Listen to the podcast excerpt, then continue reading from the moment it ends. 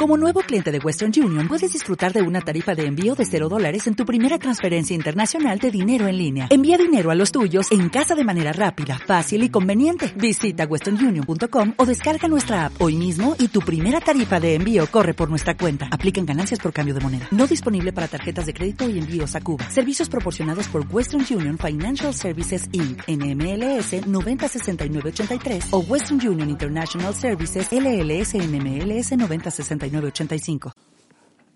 Amigos, buenos días, ¿cómo están? Y bueno, si escuchan un poquito más de ruido en este capítulo es porque lo estoy grabando un poquito más tarde, porque las cosas eh, se me hizo tarde. Así pasa, amigos, así pasa. A uno se le hace tarde. Y bueno, el día de hoy te quiero platicar sobre cómo fue mi primer negocio. Esto más que ahora sí que un podcast de enseñanza y demás lo voy a hacer ahí como un anecdotario para contarte, platicarte qué es lo que hacía, cómo, cómo hice mi primer negocio, cómo se armó, cuánto duró, qué aprendí y desde qué edad empecé a trabajar y cómo me fue. Yo creo que empecé a trabajar desde muy chiquito, pero en mi propio negocio eh, ya como a los 19. El primer negocio que puse fue un gimnasio de box, entre box, crossfit entrenamiento funcional ahí combinado, y estaba en Chalco, Estado de México. Siempre eh, he sido un apasionado de practicar deporte, he sido fanático de los deportes, veo casi todos los deportes, me gusta mucho. Entonces creo que esto influyó mucho para que este fuera mi primer negocio. Aproximadamente lo abrí a la mitad de la licenciatura.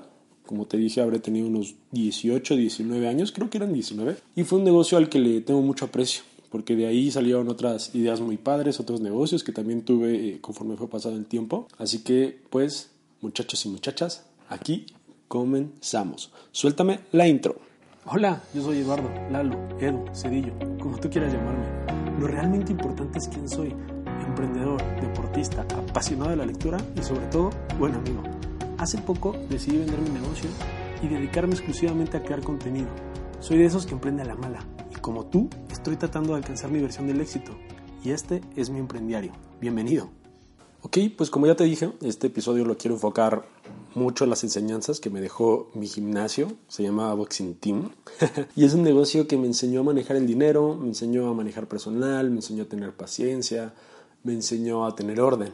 Entonces es un negocio con el que aprendí muchísimo. ¿Y cómo empiezo? A ver, yo creo que la idea de poner un gimnasio viene después de haber entrenado box durante un año y medio más o menos en la Ciudad de México y yo iba a un gimnasio de unos exboxeadores amateurs y la idea me gustaba mucho porque metían algo de ejercicios combinados ya más o menos como en esa época ya empezaba a sonar el CrossFit o entrenamiento funcional, el TRX, pero se usaba como solamente eso. Y ellos como que lo combinaron con el box y se me hacía una muy buena idea. No estaba el full combinado, pero como que tenían como estos ciertos destellos. Algo así como el...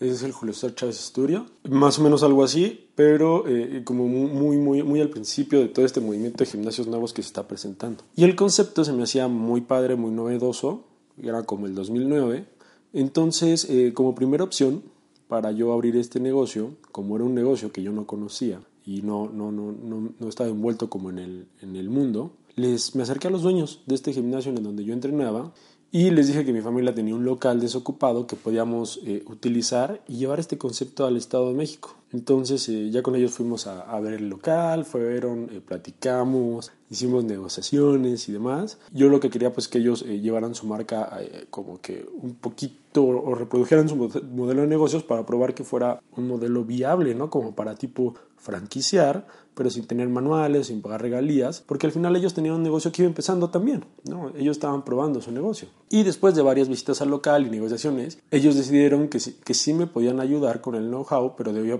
un, pagar un porcentaje de regalías. No accedí en ese momento porque eh, no tenía el capital para pues, estar pagando regalías y tampoco sabíamos si el negocio era seguro o no, como en teoría te lo venden las franquicias, aunque tampoco pues es al 100% cierto, una franquicia no sabe si va a funcionar, aunque ya tiene un negocio, un modelo de negocio probado, pues el mercado siempre tiene decisiones para, para otro, ¿no? puede o no puede funcionar como cualquier otro negocio. Y bueno, ya que decidí que no me iba a aventar con ellos al 100, decidí armar mi propio plan de negocios, mi diseño del gimnasio, mi diseño de marca, mis sesiones de entrenamiento, para lanzar mi propio concepto, ¿no? en donde yo sí ya le metí un poquito o mucho más este entrenamiento combinado, no solo enfocado al box. Y para esto mi mamá me prestó 80 mil pesos, mexicanos para abrir todo el gimnasio que básicamente se formaba de equipo de box equipo de entrenamiento funcional. Metimos solamente como un panel de pesas y una jungla, así se le llama como a estos que tienen varias sesiones o varias estaciones de entrenamiento, ¿no? Metimos una jungla. Nosotros 20 mil los utilicé para pintar el local, capacitarme en cursos. Cabe aclarar que nunca pude regresarle la inversión a mi mamá. Nunca, creo que nunca le pagué los 80 mil pesos. Pero después de ese negocio ya mis padres me dejaron de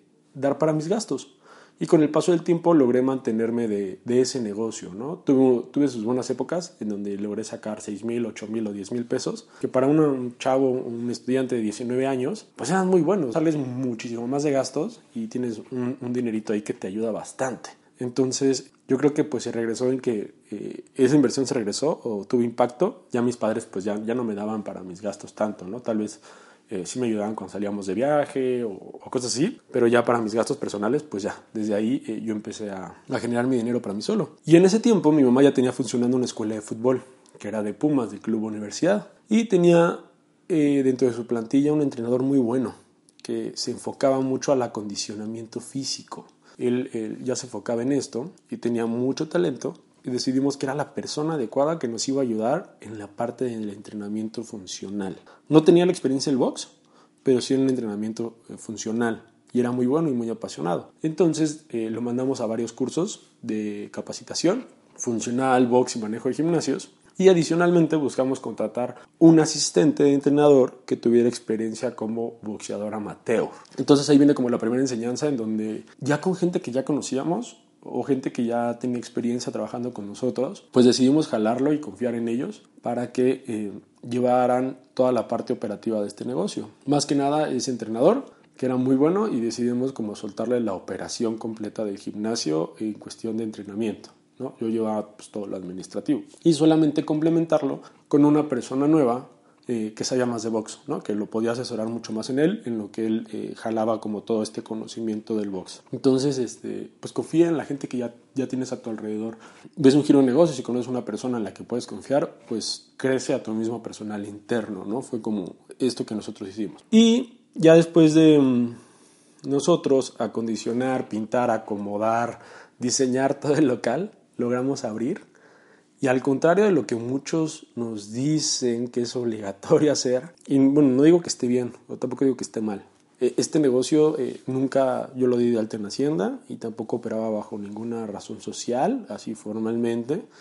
Eh, a los empleados se les contrataba por medio de la empresa de, de, la escuela de fútbol y se les daba su seguro y todo para porque pues eso sí es obligatorio no eso jamás nos los hemos saltado y siempre lo hemos hecho muy bien pero eh, la cuestión fiscal y todo esto, pues sí, sí la dejamos un poquito de lado porque al final era una MIPYME, ¿no? O una microempresa que no sabíamos iba a funcionar, si no sabíamos iba a jalar.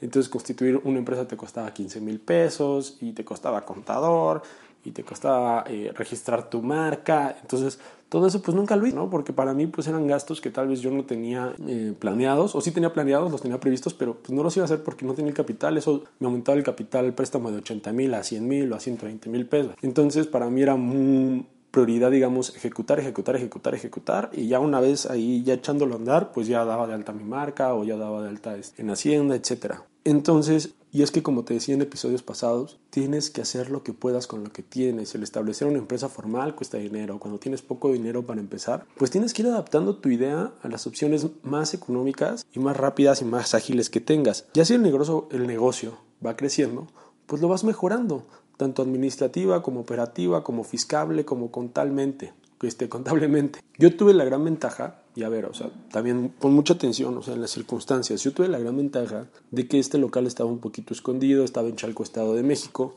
pues lo cual es un arma de doble filo. En el punto positivo, pues ahora sí que ninguna de las autoridades como Hacienda, como eh, los que te piden el ayuntamiento, que te pide el permiso para operar, o tu licencia de funcionamiento, o protección civil y todos ellos, pues nunca me fueron a pedir nada. Nunca, me pidieron este, mi licencia de funcionamiento, nunca me pidieron mis papeles, pero pues en la parte negativa, pues era un local que estaba escondido, no era tan fácil llegar, no estaba a pie de calle. Entonces yo sí, eh, pues ahí tenía una barrera para hacer llegar a los clientes. Era difícil que me vieran. Entonces durante esos ocho años, o ocho o nueve años que operó este negocio, pues nunca, nunca fue un negocio formal, digamos. Siempre operó en la informalidad, negocio informal.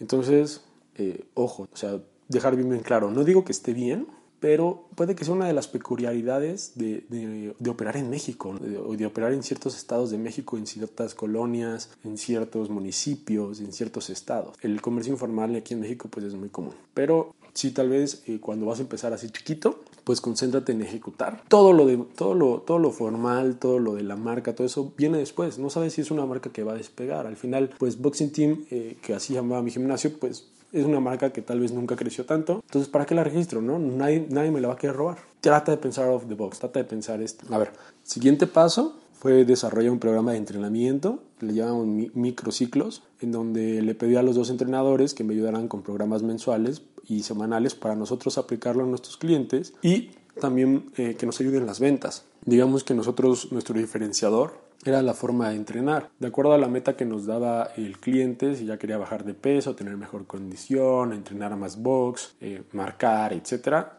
pues ya nosotros le entregábamos un microciclo desde que le, desde que le dábamos informes en su clase prueba y demás, para que viera cómo todo era este, nuestra metodología de trabajo, ¿no? Y que viera que nosotros sí trabajábamos por metas específicas y que su entrenamiento iba a ser muy, muy, muy personalizado. Entonces ahí basábamos nuestra ventaja competitiva y aparte de que era un entrenamiento muy, muy dinámico. No solamente era box, sino le metíamos TRX, que es como este entrenamiento en suspensión, le metíamos entrenamiento funcional, BOSU, STEP y también muy enfocado como pues a todo esto, no, no más pesas. Y la operación de este negocio para mí ha sido una de las más fáciles, o al menos a mí se me facilitó mucho porque encontré en la primera persona que contraté un entrenador y un trabajador muy fiel, talentoso, con mucha pasión. Por lo tanto, siempre estuve muy fuera o no, nunca estuve muy metido para entrenar a los clientes. Una de las ventajas, pues tal vez que se tuvo en contratar a una buena persona. Tal vez en ese negocio sí se tuvo un muy buen ojo para contratar al primer cliente, al primer eh, trabajador. Otro de los retos por llamarlo de alguna forma, fue tener que adaptar un punto de venta al negocio, un software de, para controlar administrativamente todo esto. Por lo que del negocio de mi papá me prestaba una computadora viejita que él ya no usaba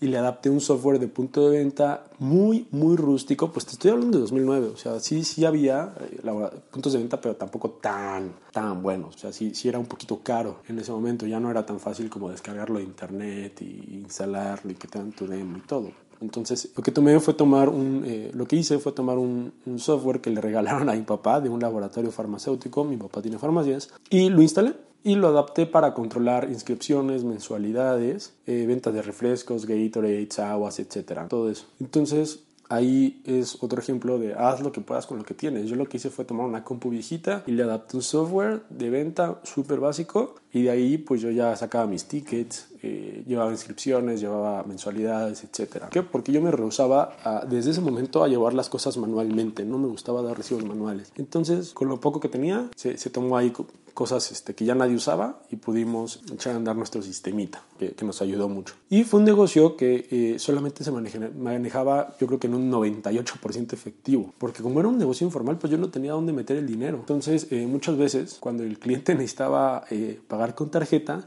le pedíamos a los consultorios de abajo o al negocio de mi papá que nos cobraran con su tarjeta y que nos dieran el efectivo después. Por ejemplo, el negocio de mi papá pues llevaban la terminal así corriendo y ahí nos cobraban en los consultorios de abajo, pues a veces sí nos querían hacer el favor. Si tenían efectivo, pues ellos cobraban y nos lo cambiaban en efectivo. Y hay otro ejemplo de pensar como fuera de la caja y que no te den pena las cosas y que tienes que hacer las cosas para que para cobrar dinero y que funcione. Entonces, haz lo que puedas con lo que tengas. Ahí es otro ejemplo que me tuve que adaptar y no cerrarme a decir, tengo que tener una terminal bancaria. Ahorita ya es más fácil porque ya tienes tu clip, y lo mandas a tu cuenta personal y ya de repente pues como no, no, eran, no son ingresos muy grandes, o sea digamos que pues a mí me pagaban dos mil o tres mil pesos en tarjeta al mes, pues no era mucho, o sea la verdad es que te entren así como informalmente a tu cuenta no, no llama mucho la atención, no es lo ideal, ojo, no es lo ideal, pero si vas empezando, hazlo, hazlo, o sea ejecuta, ejecuta, ejecuta y vas corrigiendo, o sea ya al final encontramos la forma en que contablemente se metiera al negocio de mi mamá, que no tuviéramos problemas, entonces, por ejemplo, con un clip o con un, este, la terminal de Mercado Libre, con estos terminales móviles, pues ya ahorita es más fácil. En ese tiempo te hablo que no existía y pues teníamos que encontrar la forma de, de cobrar, aunque era muy poco en tarjeta, pero pues cobrarlo para que no se perdiera esa venta. Entonces, en ese negocio también aprendí cosas muy básicas, desde cómo contar el dinero, cómo se acomoda el dinero cuando lo cuentas, que va solo de una cara, cómo, desde cómo sostenerlo. Entonces, este, son cosas que, que vas aprendiendo, que pues tampoco nadie te enseña y que con el tiempo vas agarrando. Cómo se apartaba el dinero para pagar la nómina, cómo se ahorra un poquito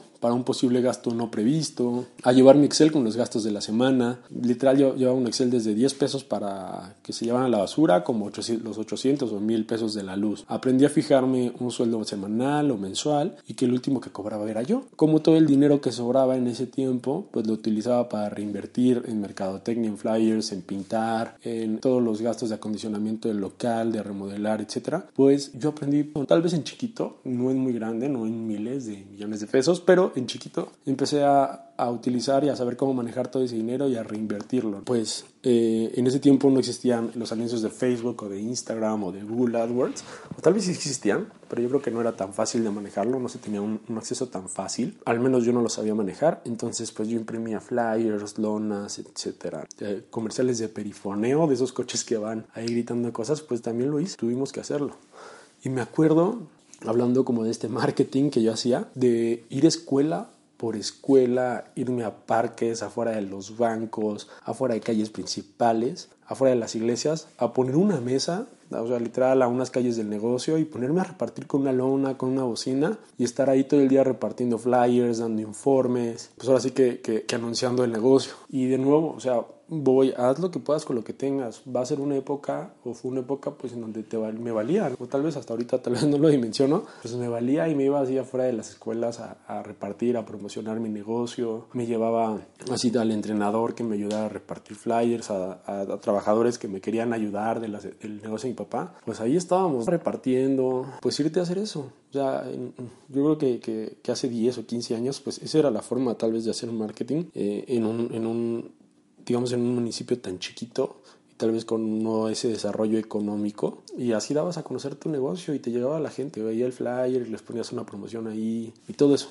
Entonces, eh, pues sí dimensiona como todo esto que tal vez ahorita ya no se hace, ¿no? Ahorita ya repartir un flyer pues es lo mismo que no hacer nada, ¿no? Porque nadie lo lee, nadie, no sirve. Es mucho mejor invertirlo en Facebook o Instagram o Google. Pero pues en ese tiempo yo hice todas esas locuras. Otra de las cosas que hacía o de los controles que llevaba era que tenía un Excel donde colocaba el nombre de la persona eh, que se inscribía, que era nuevo, y eh, yo les daba un formato de inscripción donde me llevaban sus datos personales, si tenían lesiones, alergias, etc. Y vaciaba sus datos en un Excel donde ponía si habían pagado la mensualidad o no. Y cada mes o cada quincena yo me ponía a revisar a cada persona por su nombre y ver si estaba al corriente del pago o si no estaba al corriente del pago, pues ya les pedía eh, que la próxima clase tenían que pagar o si no tendríamos que negarle el acceso. Y también lo hacía para ver que no hubiera personas entrenando sin pagar inscripciones o inscripciones fantasmas o personas que pues nada más iban a tomar clase y se iban, para medir las bajas y las altas de las nuevas inscripciones. Y ahí hasta cierto punto pues es saber cobrar, o sea, saber tener que decirle a la gente, oye, pues mira, ya te caché que no has pagado o ya se te pasaron los pagos. Y pues sí, o sea, obviamente no los iba a correr en ese momento, pero si decirles, oye, si no, la siguiente clase, pues no te voy a dejar pasar. Entonces, pues tener también como, como la cara de decirle eso a la gente, ¿no? Muchas veces a mí me daba pena, mucha pena, pues es tener que, que hablar con la gente, pero pues se tiene que hacer, ¿no? Si no lo haces tú, ¿quién lo va a hacer? Y ya desde esa época, pues era muy cuidadoso administrativamente con las altas, las bajas de mis clientes, indicadores de repetición de compra, venta de bebidas hidratantes, porcentaje de venta de uniformes o playeras. Y creo que siempre fui muy ordenado en ese negocio, lo cual no, tal vez no puedo decir de mi vida personal o de mi vida este, en mi casa porque pues siempre fui muy desordenado y ya eh, ahorita ya, ya he mejorado mis hábitos de limpieza, mis hábitos de orden. Los tenía en el negocio pero que no los traía en mi vida personal y que ahorita me ha ayudado mucho. Entonces, eh, desde ese momento entonces ya llevaba mis KPIs, digamos, ¿no? De manera muy rústica, pero sí llevaba mis, mis indicadores de cuántas personas mínimo tenía que tener adentro, cuántas mensualidades, cuántas nuevas inscripciones para que el negocio saliera adelante. Otra cosa que pude haber aprendido fue a cuidarme Sí, a tener cuidado. Y a ver, esta es como la parte eh, negativa o muy, muy negativa y muy, muy fea, muy oscura, la inseguridad en México. Eh, Chalco, pues es una zona no muy segura, no muy bonita. Al principio del negocio me quedaba hasta las 10 de la noche para cerrar el negocio y yo estaba en, en el centro, que es una zona no muy fea, pero tampoco muy bonita, sí era muy insegura. Eh, nos tocó una época eh, de muchísimo extorsión, secuestros, etcétera, donde se dispararon en el Estado de México. Y durante mucho tiempo mis padres llamaron, más bien recibieron llamadas de amenazas en donde la gente les decía que ya sabían dónde yo estaba trabajando, cómo iba vestido, a qué horas entraba, a qué horas salía y que tuviera muchísimo cuidado porque me podían secuestrar. Eh, pues estas llamadas de extorsión, parte de los secuestradores y pues estas cosas me las comunicaban mi papá, pues mismo que no me dijeran. Entonces ahí es cuando tienes que aprender a que parte del emprender pues sí es exponerte hasta cierto punto, porque pues estás a altas horas o llegas muy temprano, tienes rutinas fijas y la gente que te quiere hacer daño pues se fija mucho en eso. Entonces ahí aprendí a ser muy aleatorio en mis rutinas, tal vez no llegar siempre a la misma hora, estar, eh, vestir muy discreto y que al final es lamentablemente algo o parte de nuestro México, así como el comercio informal, así como muchas, tenemos muchas cosas a favor, pues como emprendedor también tienes que estar muy consciente de la inseguridad y de estas cosas y de tener tal vez un segundo estómago en donde sí vives con ese miedo, sí vives con esa preocupación, pero que tienes que salir adelante, ¿no? Y, y, no rendirte. Tal vez llegar al grado de denunciar a las personas que te acosan, denunciar a las personas que te extorsionan, denunciar a los responsables y sí llegar al punto en donde tienes que entambarlos, meterlos al bote, a la cárcel por estas llamadas y no tener miedo a las represalias o a las inseguridades, porque pues el trabajo tiene que salir y la gente mala pues tiene que, entender que pues uno no se va a dejar, porque imagínate que te dejas desde ese punto, pues muchas veces sí ya pueden llegar al secuestro o a hacerte algo. Entonces, es, sí tomar acciones, lamentablemente es parte, parte del emprendimiento. Esta es la parte que tal vez pues si no te cuentan, la parte que no te dice nadie, la parte que los motivadores o los influencers y los que están allá arriba no te dicen, pero pues es algo que yo viví, ¿no? Y es algo que mi familia ha vivido constantemente, que te pidan derecho de piso, que te pidan pues dinero por, por estas llamadas de extorsión. Y sí, sí existe, sí está allá afuera y es parte de lo que vas a tener que vivir si vas a llevar un negocio pues muy operativo o que requiere estar eh, en persona ahí físicamente sí existe y pasa. Pasando a otro tema y dejando este tema que es un poquito feo, también era un negocio que me permitía conocer muchas personas buenas. Eh, dentro de ese negocio pudimos hacer eh, viajes para ir a Spartan Race con un grupo que ya se había preparado especialmente dentro del gimnasio para, para este tipo de carreras. Y hace unos cuantos años este negocio pues se vendió al mismo profesor que fundó conmigo el, el gimnasio. Ese mismo entrenador que fundó conmigo le vendí el negocio y ahora también es la persona que administra y lleva por completo al 100 muchos de los torneos de fútbol de mi mamá, se le ha dejado eh, muchísimas más responsabilidades y ahí es cuando ves el impacto que tienes en la vida de las personas. Esta persona que fue muy fiel, muy dedicada, muy trabajadora y talentosa, pues ahora ya tiene muchísimo, muchísimo más responsabilidades, ya tiene también pues una mejor calidad de vida y se ha hecho cargo de esos negocios y se le han quedado a él porque pues él también tiene el cariño, eh, le gusta mucho y para él pues son sus logros personales y está increíble.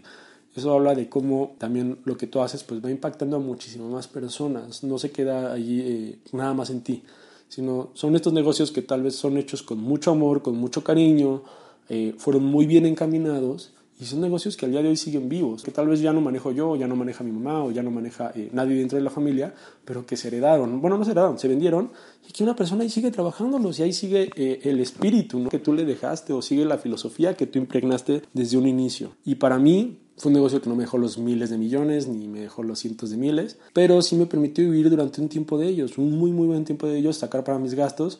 Mientras tanto me enseñaban y me preparaban para este futuro, no tal vez de un negocio ya un poquito o mucho más grande.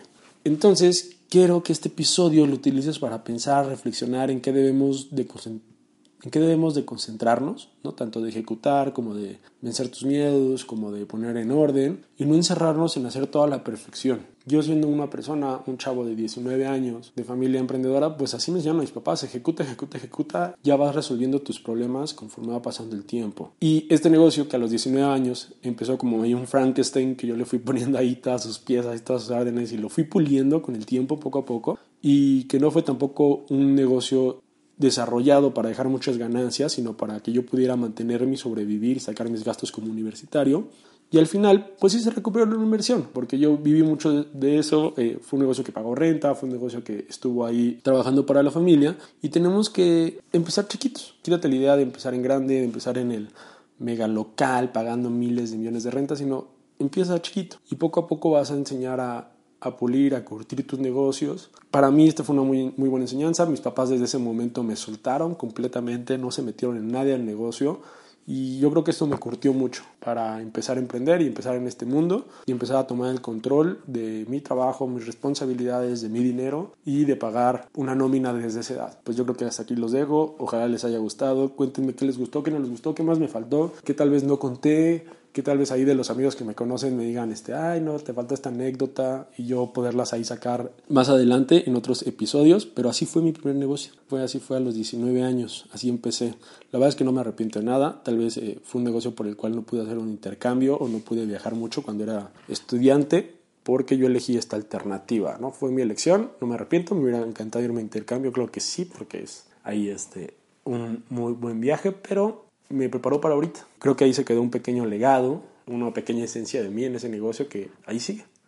Entonces, eh, los dejo hasta hoy, y a ver qué tal sale, qué se me viene a la mente para el próximo martes. Espero les haya gustado y acuérdense, denle follow ahí en Spotify, activen las notificaciones en Instagram, porque todo eso me va a ayudar, denle like, denle follow, todo eso me ayuda a aparecer en el timeline de tus amigos, tener como muchísimo más ruido, hacer eh, más ruido, tener más views, todo eso para que nosotros podamos llevar este mensaje a todas las personas que están a tu alrededor. Y si conoces a alguien que quiere emprender, que quiere escuchar una historia un poquito real, pues enséñale este, este episodio y vas a ver que lo que tú ahorita estás viviendo pues es lo que todos, todos vivimos en algún momento. Acuérdate que esta es una carrera de resistencia y no de velocidad. Nos vemos, los quiero, chao, excelente semana. O'Reilly Auto Parts puede ayudarte a encontrar un taller mecánico cerca de ti. Para más información, llama a tu tienda O'Reilly Auto Parts o visita oreillyauto.com. oh, oh, O'Reilly